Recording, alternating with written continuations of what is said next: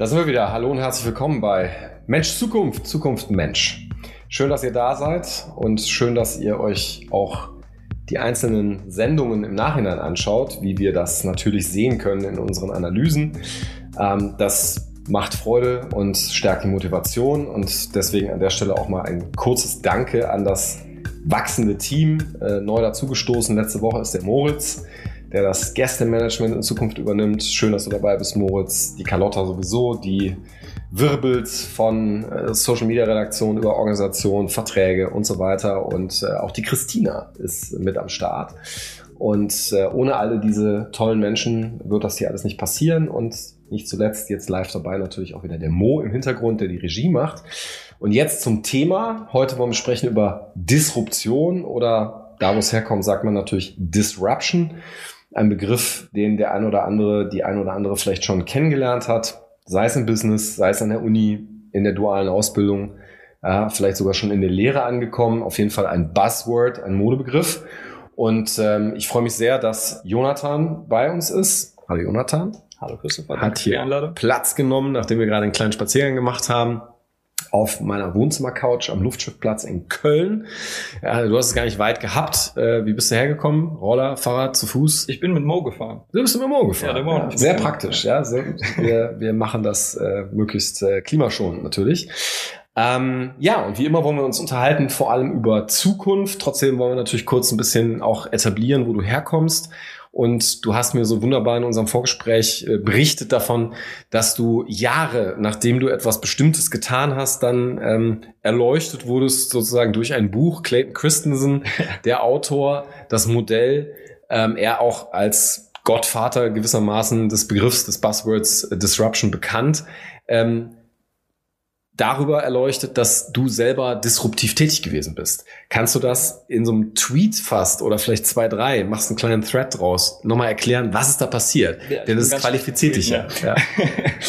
ähm, ja, also ich habe ich hab damals eine, eine Technologie nicht erfunden, aber mit und weiterentwickelt, ohne zu wissen, dass sich darauf das Modell der Disruption anwenden lässt. Also es ist etwas ähm, aus, dem, aus dem Bereich der kreativen Anwendungen. Ähm, im Prinzip eine Filtertechnologie für Filter für, für Videoproduktion, für, für, Farb, ähm, für Farbbearbeitung. Und ähm, ja, das ist jetzt bestimmt fünf oder sechs Jahre her, dass ich daran gearbeitet habe. Und das haben seitdem ein paar Leute benutzt. Und das haben seither ein paar Leute benutzt, ja. So viele, dass du davon gut leben kannst. Ich kann davon gut leben und äh, ich sehe das auch immer mal wieder. Äh, also ich sehe, ich sehe meine Produkte im, im Einsatz in Sachen, die ich so konsumiere. Können die Menschen, die uns gerade zuschauen, ähm, davon ausgehen, dass sie das auch mal irgendwo wahrscheinlich schon gesehen haben, ohne es ja. zu wissen? Ja? Mit Sicherheit. Kannst du mal so ein Beispiel nennen? Ähm, kann ich ein Beispiel nennen? Ähm, also Instagram kennt ja jeder, ähm, aber dein Instagram ist ja ein Instagram sozusagen Filterset für Filme, habe ich richtig verstanden. Mein, mein, mein persönliches Instagram. Nein, nein, nein, nein. Ich meine dein Produkt. Mein, mein, ja, meine Produkte, also in sehr vielen Musikvideos Dokumentationen auf, auf Arte, Netflix. Äh, die Netflix-Serie Dark wurde teilweise damit gegradet, sagt man in der Fachsprache. Okay. Und für die, die nicht vom Fach sind, was ist Grading? Grading ist ähm, Farbbearbeitung, nachträgliche Farbbearbeitung von Videomaterial. Die wichtig ist, warum? Uff, warum? Es steigert den, ich glaube, es steigert den Produktionswert. Mittlerweile gehört es einfach dazu. Das ist mhm. irgendwie so ein, wie so ein Selbstläufer geworden. So, man muss es einfach irgendwie machen. Ähm, ursprünglich kommt es, glaube ich, noch aus der Analogfilmzeit, wo man das wirklich machen musste, weil Analogfilm sehr schwierig zu bändigen ist. Und da musste man sehr viel nachgraden. Weil jede Rolle anders war? Weil jede Rolle anders war, weil man sich mit unterschiedlichen Artefakten rumschlagen muss. Also man muss Filmkorn raus, damals nicht mal rausrechnen, sondern wirklich rausradieren, mhm. rauszeichnen. Ähm. Glaubst du, dass wir so eine Unterhaltung in 20 Jahren noch in der Geschwindigkeit werden führen können, ohne äh, unsere ZuschauerInnen zu verlieren? Weil wer weiß dann noch, was ein Filmkorn war? Ja, also ich weiß es nicht. Ich weiß es nicht. Ich habe das Gefühl, dass jetzt in, speziell in dem Bereich, so ähm, Fotografie und Film, äh, was ja so ein bisschen mein, bisschen mein Hintergrund ist, dass es schon noch sehr traditionell geprägt ist. Dass man halt heute versucht, schon neue Technologien zu verwenden, um ähm, die ganzen Vorteile davon mitzunehmen, beziehungsweise eigentlich die ganzen Nachteile von mühsamer Analogtechnologie auszublenden. Ähm, aber gleichzeitig versucht man doch die ganzen guten Eigenschaften davon zu emulieren. Und das ist dann auch genau das, wo, man, wo die Produkte, die ich mhm. entwickelt habe, ansetzen. Mhm. Also nur um das nochmal deutlich auszusprechen, du entwickelst Softwareprodukte ja. für Fachanwender, kann man das so sagen? Das kann man. Und Fachanwenderinnen natürlich. Ja. Ähm, und das Ergebnis kann man zum Beispiel eben bei Dark und anderen Produkten dann ja. sozusagen als Teil der Mischung, als Teil. Genau, äh, es ist, es ist, wie, so, es ist wie so ein unsichtbarer Film, der sich darüber legt. Es mhm. ist halt nichts, mhm. was man so, mhm. was man so direkt erkennt, mhm. es sei denn, man hat halt wirklich tausende, mhm. tausende von diesen Sachen gesehen. Mhm. ich habe das deswegen nochmal betont, weil du ja gerade gesagt hast, äh, du kommst sozusagen aus dem Bild, also aus dem, aus dem Foto, aus dem Bewegtbild, dem, dem Video. Ähm, und viele Menschen aus dem Bereich äh, klagen ja seit vielen Jahren. Also mit jeder, mit jedem zusätzlich verkauften Smartphone, dessen Kamera immer besser wird, wird das Klagelied eigentlich immer lauter, ja, weil viele aus dem Bereich Kreative sagen, Mittlerweile glaubt jeder, er wäre ein Fotograf, jede glaubt, sie wäre eine Videografin. Ähm, aber das ist ja gar nicht dein Leid. Also du bist ja eher Profiteur sozusagen einer, einer Welt, ja. die in Bildern zunehmend äh, ja. versinkt. Ähm, wie nimmst du das wahr? Ähm, ich nehme das als Trittbrettfahrer wahr, wie, mhm. du, schon, wie du schon sagst, mhm. von dieser mhm. Demokratisierung der Medien auf jeden Fall. Ähm, dadurch ist halt ein riesengroßer Markt entstanden, der vorher wirklich ein sehr viel kleinerer Nischenmarkt war mhm. für Fachleute. Heute ist der, ich, ich glaube allgemein so der Anspruch an Bildqualität, selbst bei Instagram-Posts von Amateuren, die sich nicht mal Fotografen nennen, sondern halt die mhm. einfach nur ihre Fotos teilen wollen. Mhm. Die benutzen Filter, die fangen an, das zu bearbeiten. Einfach weil die, die Technologie, die jeder heute in, de, in der Tasche mit sich rumträgt, so fortschrittlich ist mhm. und so viel möglich macht. Also sehr viel mehr möglich als vor 20 Jahren wirklich die fortschrittlichsten Rechner kommen. Ja, ja, ja. Also eine exponentielle Entwicklung wahrscheinlich. Absolut, ja. Ähm, bevor wir nochmal über Disruption sprechen, das ist ja auch ein sehr abstrakter Begriff, mhm. ähm, interessiert mich natürlich, ja, wir sind ja bei Mensch Zukunft, ähm, dein Blick in die Zukunft. Du hast gerade ja schon angedeutet, dass das, was du gesehen hast in den letzten Jahren, was du vielleicht auch aktuell siehst, sehr stark geprägt sei von einem immer noch vielleicht fast schon traditionellen Verständnis von, von mhm. Bildgebung, Bildherstellung. Mhm. Wenn du jetzt mal so richtig äh, deine kreativen Pferde äh, in der Birne loslässt, ja, das werden ja eine Menge sein. Ähm, wo galoppieren die lang und, und was siehst du an Motiven in der Zukunft so aufblitzen. Also aktuell, nur um nochmal einen kleinen Steigbügel sozusagen hinzuhalten, ähm, nehme ich jetzt als Laie zum Beispiel wahr, dass Menschen, die Filter weglassen, äh, zum Beispiel gerade relativ viel Zuspruch erfahren, mhm. weil es möglicherweise einen Überdruss gibt an Absolut, diesem sehr limitierten ja. Set vielleicht von Filtern. Ähm, man hat es vielleicht zu oft gesehen, es nervt, ich ja. weiß es nicht. Ja. Ähm, ist das eine Zukunft, ein Trend, den du siehst, sozusagen zurück zum ursprünglichen, zum ungefilterten? Ähm, und oder was ist da vor allem noch, gerade in dem Bereich, wo jemand wie ich natürlich überhaupt keine Vorstellungskraft von hat, wo du sagst, hey, also wenn ich auf die Entwicklung von Rechenkapazität gucke, von ähm, Softwareentwicklern und anderen Kreativen, die mit einsteigen in dieses Spiel und ich drehe wirklich mal an diesem Rad, diesem ja. Zeitrad 10, 20, 30, 50, von mir aus auch 100 Jahre nach vorne, was ist da alles? 50 Jahre finde ich schwer, so weit nach vorne zu gehen. Aber ich glaube, dass sich jetzt schon, ähm, dass sich jetzt schon abzeichnet, dass wir mehr und mehr in eine vollständige Virtualisierung gehen. Ich glaube, dass durch sowas wie zum Beispiel Unreal Engine, ich weiß nicht, ob du das mitbekommen hast, der neue Unreal Engine 5 ist jetzt aktuell in der Beta.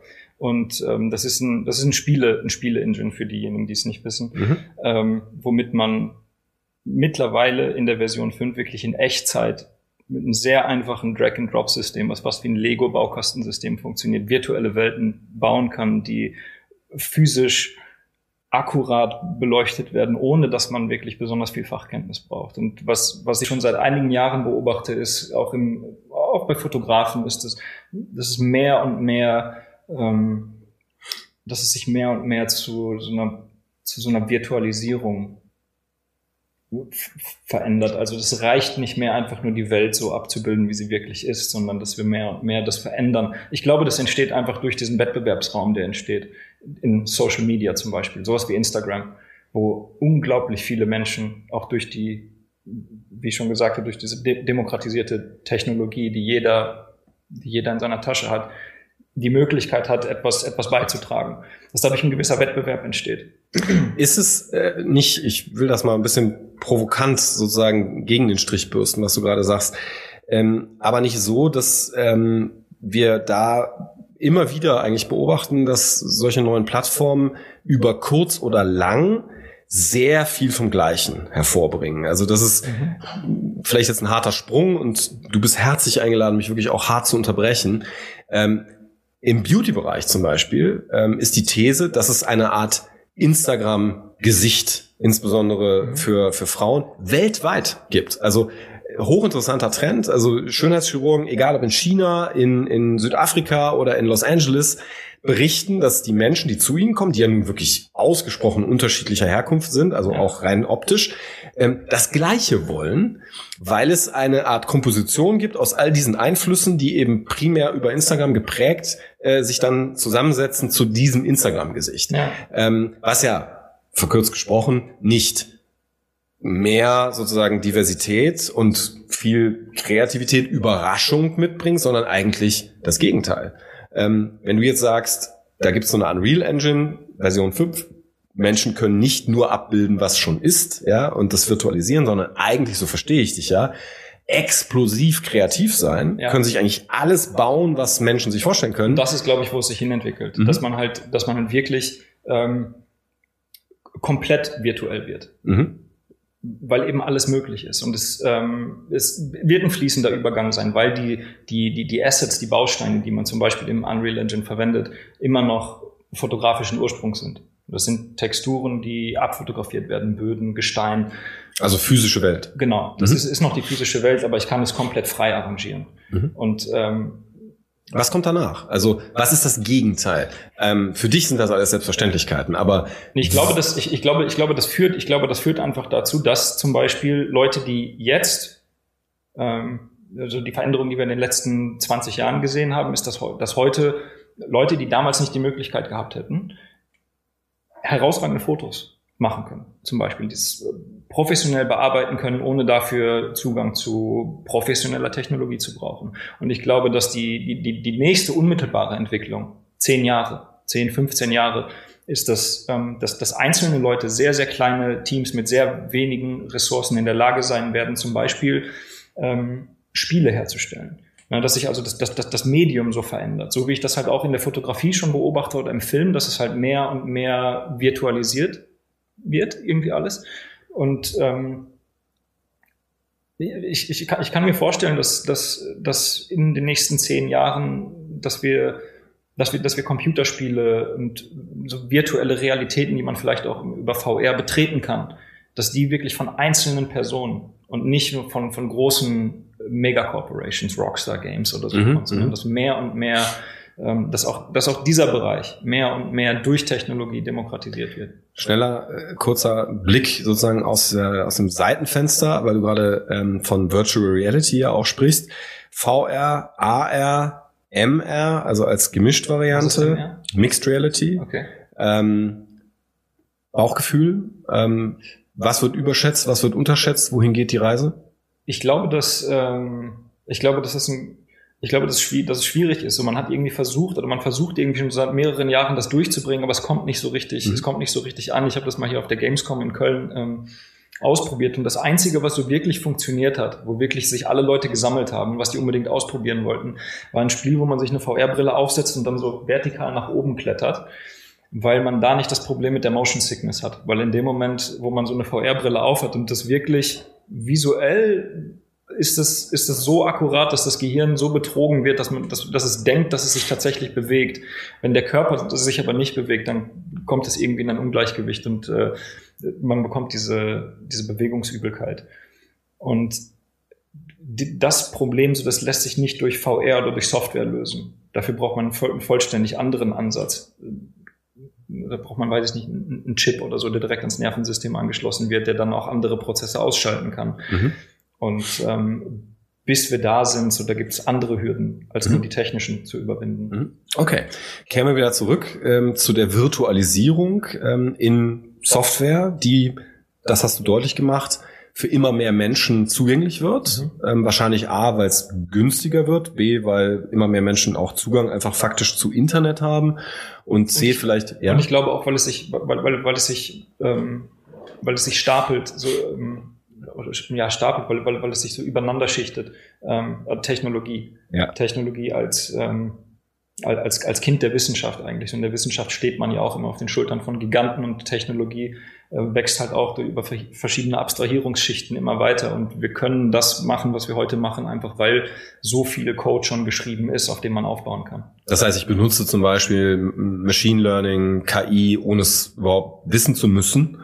Äh, Idealerweise. Ja, weil es einfach. Das ist ja das Interface, was uns das überhaupt erlaubt, wahrscheinlich mit Maschinen zu, zu ja. interagieren, ja. zu interfacen ähm, ohne dass wir uns auf die Maschine einlassen müssen, sondern die Maschine spricht unsere Sprache. Darum geht's ja, glaube ich. Du benutzt ja schon solche Verfahren schon länger, ähm, auch in deinen Produkten. Schmunzelst du nicht heute, wenn Menschen sich in irgendwelchen Pitches noch so auf die Schulter klopfen und sagen, Mensch, wir benutzen jetzt KI und das ist was ganz Besonderes. Ähm, entlockt dir das noch irgendwas? Oder ist es für dich schon so selbstverständlich, dass du sagst, ja logisch, wie denn ohne? Also dadurch, dass ich das halt auch wirklich ähm, dass ich halt selber da sitze und den Code schreibe und das, das implementiere, ist, kann ich das schon nachvollziehen, weil es, also es ist schwer. Es ist, ähm, es ist, ist viel, es ist viel Arbeit und es ist halt auch nicht so das eine Ding. So, es ist halt nicht so, das Machine Learning ist so ein Begriff, mhm. aber was das eigentlich ist und was eigentlich dahinter steht, so, das ist sehr, sehr vielschichtig. Mhm. Und eigentlich multidimensional. Es ist, eine, es ist ein Problemlösungsansatz für etwas. Aber wie sich das ausgestaltet, den du dir aber, das äh, ist, finde ich ja nochmal, ja, schon eine sehr seriöse, aber auch gewissermaßen beruhigende Botschaft, selber beigebracht hast. Selber beigebracht, äh, so nicht, ich lebe natürlich nicht in einem Vakuum, ne, sondern mhm. ich äh, habe das übers, übers Internet. Du hattest viele halt, LehrerInnen. Man, man sitzt, genau, ja. University of YouTube, so man sitzt direkt eigentlich an der Quelle bei diesen Dingen. Mhm. Das ist für mich auf jeden Fall der bessere Ansatz gewesen. Es ist auch der einzige. Ich kann es gar nicht direkt vergleichen, als jetzt zu, zu einer Hochschule zu gehen. Mhm, mhm. Ja, ich, ich will das so betonen, weil ich eine Menge Menschen treffe, auch junge Menschen, die sind irgendwas zwischen 20 und 30 und ähm, die haben eine sehr starke Fixierung auf diese Urkunde ja, mhm. am Ende ihrer universitären Laufbahn und trotzdem immer noch äh, manchmal fast panische Angst, ja, dass es immer noch nicht reicht und dann äh, muss nach dem BA noch der Master und nach dem Master vielleicht noch die Promotion und so weiter. Thema hatten wir ja auch schon mal. Ja. Ähm, dem bist du nicht so nah, ne?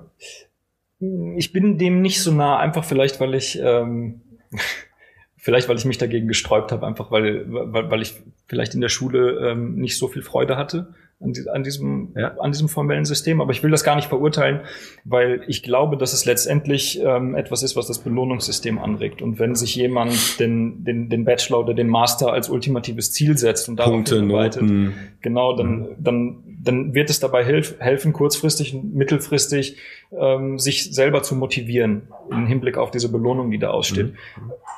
Ich mache das auch indem ich mir vorstelle, zum Beispiel, was ich für ein Produkt oder was ich für ein äh, oder was ich für eine Software zum Beispiel. Wie machst du möchte. das? Also ganz praktisch. Malst du das auf? Ist das eine, äh, stellen wir uns da so eine, so eine geniale äh, Schiefertafel vor mit unglaublich komplexen Formeln drauf? Ähm, ich glaube, dass es im Nachhinein so aussehen könnte. Also wenn man sich meine mhm. Notizblöcke, also mhm. selbst wenn, wenn ich die selber sehe, so ich die hast du noch. Nach, ich habe die, ich, ich sammle die auch alle, mhm. einfach weil das ähm, das, das sieht ein bisschen verrückt aus, so, wenn man mhm. sich das selber auch anschaut, weil es sind halt meistens, ähm, also ich, ich bin ein großer Fan von, von Stift und Papier mhm. tatsächlich. Mhm. ich kann auch nicht wirklich so, ich habe ein iPad, aber ich, ich nutze es nicht. Ähm, äh, jetzt habe ich mein, mein, mein die Zielvisualisierung. Die Zielvisualisierung war das Thema, wie du das machst. Ja, wie ich das mache. Ich glaube, das ist, ähm, ich glaube, dass man sich da selber ich kann ja ganz frei sprechen. Ich glaube, dass es ähm, letztendlich ist dieser kreative Prozess für mich zumindest eine sehr hohe Form der Selbstverarschung. Ich ähm, ich bilde mir, ich bilde mir ein, am, am, am, Anfang von diesem, von diesem ganzen Prozess genau zu wissen, was ich will. Und bevor ich nicht weiß, was ich, was ich erzeugen will, sei das jetzt äh, Kunst, Musik, Software, was auch immer, das ist, das ist immer gleich. Ich, ich muss eigentlich das Gefühl haben, dass ich das schon komplett fertig habe in meinem Kopf und ich muss mich nur noch hinsetzen, um es zu machen, weil ich bin faul. Wie wahrscheinlich Die, meisten, Menschen. Die, die, die, meisten Menschen. Ja. ähm, je klüger, je bequemer ist so meine Beobachtung. Und ich bin, ich, ich bin halt so faul, dass ich mir, dass ich wirklich erst bereit bin, so die Ärmel hochzukrempeln und die Drecksarbeit zu machen, wenn ich, wenn ich mir einbilde, dass ich das komplett in meinem Kopf schon ähm, fertig modelliert habe. Weil kurzer Weg, wenig Aufwand. Genau, man muss es äh, so wie diese ähm, diese Idealisierung von von Mozart, so er hatte seine Symphonien schon fertig, er musste sie nur noch niederschreiben. Mhm. Ähm, so seine seine Briefe belegen eigentlich was anderes. Und du hast gerade Drecksarbeit gesagt. Und es ist und es ist Drecksarbeit und es ist am Ende retrospektiv, wenn ich mir die Sachen anschaue, die ich gemacht habe, ist es immer was ganz anderes als das, was ich mir am Anfang mhm da zurechtgelegt habe. Ich glaube, das ist etwas, ähm, vielleicht ist das irgendwie ein evolutionärer Trick oder so, der, den wir uns da selber, ähm, den wir uns da selber vorspielen, ähm, dass wir, dass, dass wir glauben, dass es schon da ist, dass wir einfach äh, es ist motiviert. Also das aber das ist eine coole ist Idee. Funke, ja. Also vielleicht sogar als eine Methode. Ja, ich will es jetzt nicht künstlich überhöhen, aber zu sagen, wenn du was erreichen willst, dann sieh doch mal zu, ob du nicht sehr früh im Prozess eine so komplette Vorstellung davon entwickeln kannst, wo du hin willst, ähm, ja. dass du im Grunde schon ja dich bewegst, äh, bevor du es gemerkt hast. Ja. Und jetzt komme ich nochmal zurück zu der Disruption, ja, das große Buzzword, ja, was insbesondere so im, im Business äh, immer noch stark äh, verehrt wird, würde ich fast sagen, also insbesondere in Deutschland. Man hat aber auch Angst davor, ja, weil der Disruptor, der macht ja auch was kaputt. Ähm, was hast du kaputt gemacht und warum? Was habe ich kaputt gemacht? Ich weiß nicht, ich habe nicht hingeschaut, was ich kaputt gemacht habe. Ich habe ähm, ich habe das in erster Linie, ich habe das in erster Linie für, für, für mich gemacht und ich muss auch dazu sagen, diese, ich wusste nicht, was Disruption ist. Das habe ich, äh, wie du eben schon in der Einleitung gesagt hast, erst Jahre später rausgefunden, als mir ein Freund das Buch von Clayton Christensen in die Hand gedrückt hat. The Innovator's Dilemma. Genau. Mhm. Ähm, und ich dann quasi so von, von oben drauf geschaut habe, so aus dieser Vogelperspektive und das Modell quasi, die, die Modellzeichnung von dem gesehen habe, was ich, was ich da gemacht habe, aber ich war wie der Hamster quasi da drin und habe hab dieses Problem äh, ja auf äh, ein sehr unmittelbares Problem für, für, für mich gelöst. Ähm, und plötzlich wollten das auch andere benutzen. Und dann haben das andere, haben das andere benutzt und einfach, weil ich mit dem, was ich da gemacht habe, scheinbar irgendwie an dem Zeitgeist war. Und ich habe mich halt eigentlich gar nicht mit Softwareentwicklung beschäftigt, sondern ich habe mit der Software ein Problem gelöst, was ich als, ähm, was ich als Kunstschaffender hatte. So, ich wollte meine, meine Filme, meine Fotos wollte ich so aussehen lassen wie Hollywood. Und ich habe mir dann quasi Software und äh, computerwissenschaftliche Theorien zu, zu Nutze gemacht um mit den begrenzten Ressourcen, die ich hatte, das zu ermöglichen.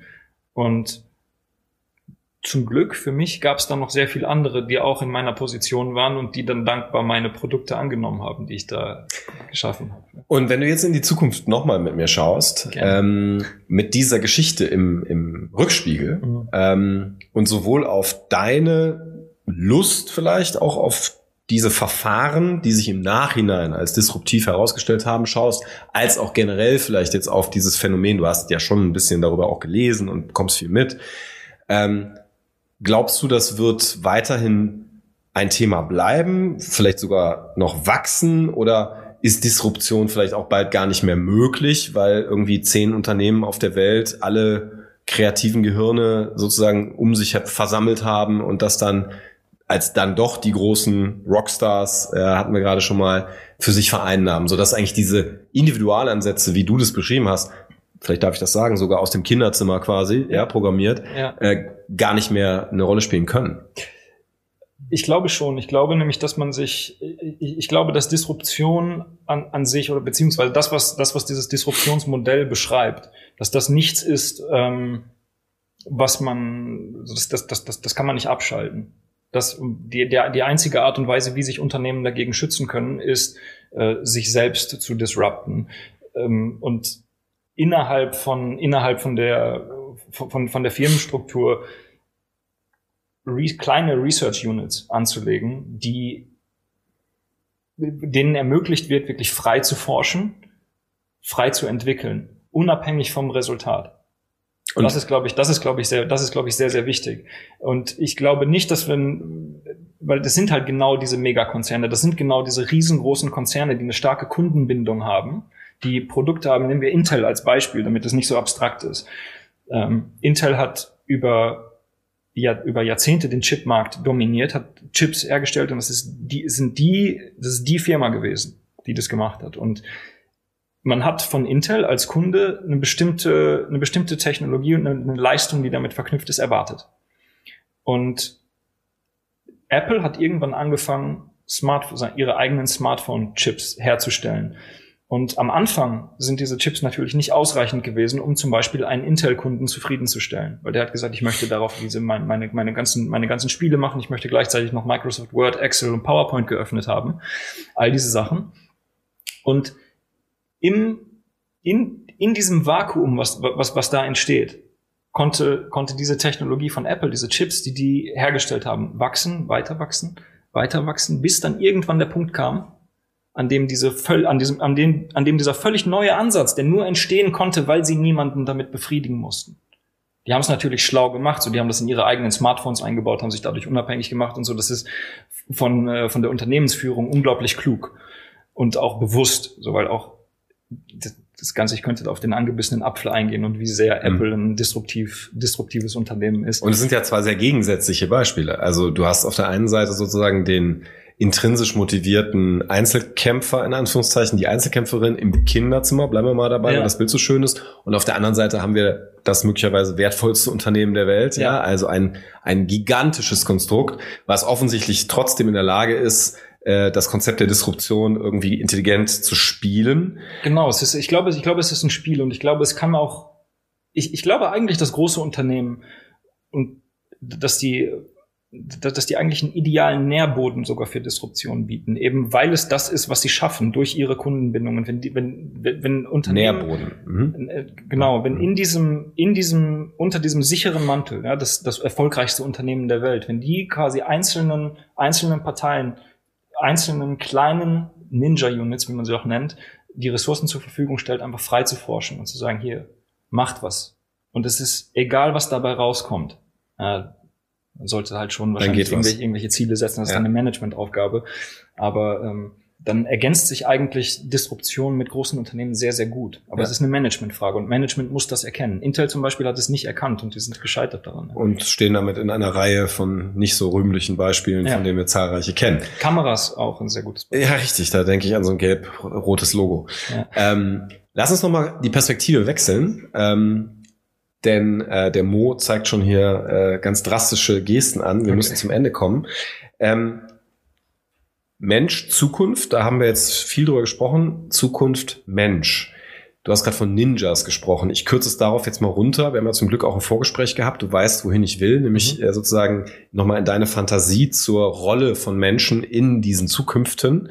Äh, sehr stark geprägt von, hast du gerade gesagt, Stapeln unterschiedlicher Technologien etc. Ähm, reicht es, Mensch zu bleiben oder müssen wir alle Ninjas werden? Ich glaube, ich glaube kurzfristig, ähm, kurzfristig müssen einige Leute Ninjas werden, um den Menschen die Möglichkeit geben zu können, sich wieder neu zu finden und sich neu zu definieren. Ich ähm, ich kann aus ich kann nur aus persönlicher Erfahrung sprechen, dass die größt die die die die größtenteils Automatisierung von meinen Geschäftsprozessen, wenn ich es mal also von mir als als, als Unternehmer ähm, als der ich ja auch hier, hier, hier sitze und der ich auch irgendwo, irgendwo bin, habe ich in meinem Alltag fast alles, fast alle Prozesse automatisiert. Und das gibt mir die Möglichkeit, mich als, als Künstler zum Beispiel mehr zu entfalten. Ich kann mich hinsetzen und ich habe die, und ich habe die Freiheit, mir selber geschaffen durch Automatisierung, durch Vernetzung, durch das Internet, durch Software, die ich teilweise selber, selber programmiert habe und durch, durch Outsourcing im Moment noch an an Menschen, die zum Beispiel Sachen machen, die, mit denen ich mich nicht beschäftigen möchte, wie was meine Steuern oder so Finanzbuchhaltung. Ähm, und ob das letztendlich für mich, ob das jetzt, ob das ein Mensch macht oder eine Maschine, das ist, das, das ist, das ist mir egal. Das Ganze gibt mir auf jeden Fall die, die, die Freiheit, Dinge zu tun, die wirklich Spaß machen. Wo ich nicht funktionieren muss wie eine Maschine, wo ich mich mit, äh, wo ich mich mit, mit mit, mit Ästhetik, mit, mit, mit Kunst, mit Musik, mit solchen Sachen beschäftigen kann, die mir auch als Kind schon gefallen haben. Wo ich nicht so viel denken muss. nicht so viel denken, sondern spielen. mehr spielen, ja. mehr genießen vielleicht auch, das ja. Leben genießen. Klingt kitschiger, als es, glaube ich, tatsächlich ist. Gestattest du uns, dass wir vielleicht beide Seiten von dir auch jetzt in der Nachkommunikation zu der Sendung nochmal zeigen? Also, dass wir vielleicht ein bisschen was zu den Produkten zeigen, die du ja. gemacht hast, als auch vielleicht was von deiner Kunst? Klar, alles ist offen. Cool. Open Source. Cool. ja. ähm, mein Privileg ist, ich kann jetzt vielleicht noch ein paar mehr Minuten mit äh, John sprechen. Ähm, ihr seid leider raus, ähm, aber ihr könnt ja wieder einsteigen ähm, beim nächsten Mal. Ähm, dann haben wir Michael Dieter am Start, mit dem werde ich sprechen über die Zukunft von Networking, das äh, auch durchaus eine urmenschliche Aufgabe ist und mhm. ich glaube bleibt. Dir ganz lieben Dank, dass du da warst. Ähm, euch natürlich auch, von wo auch immer ihr zugeschaut habt tut uns, tut euch, tut euren Freunden, Familie, KollegInnen den Gefallen und äh, sagt weiter, dass es das hier gibt und abonniert den Kanal, gerne auch die Social Media Kanäle, denn äh, dann wachsen wir gemeinsam in die Zukunft und äh, je mehr Gespräche ich hier führe, desto mehr Lust bekomme ich auf diese Zukunft in Kombination mit den Momenten, den schönen im Hier und Jetzt, die wir auch haben und manchmal vergessen, dass es die gibt. Gestern ist vorbei, macht uns zu dem, was wir sind. Ähm, ich hoffe, ihr hattet einen schönen Mittwoch und ähm, ich sage bis bald. Das war Mensch Zukunft, Zukunft Mensch. Vielen Dank fürs Zuhören. Euch gefällt, was ihr gehört habt? Dann sagt es gerne weiter. Ihr findet Mensch Zukunft auf Instagram, Twitter und Facebook und unter menschzukunft.ganaka.com. Ihr wollt meine Gäste auch mal live sehen und euch im Chat mit anderen austauschen? Dann schaut gerne jeden Mittwoch um 20 Uhr auf unserem YouTube-Kanal vorbei. Den Link findet ihr in der Podcast-Beschreibung. Ich freue mich auf euch.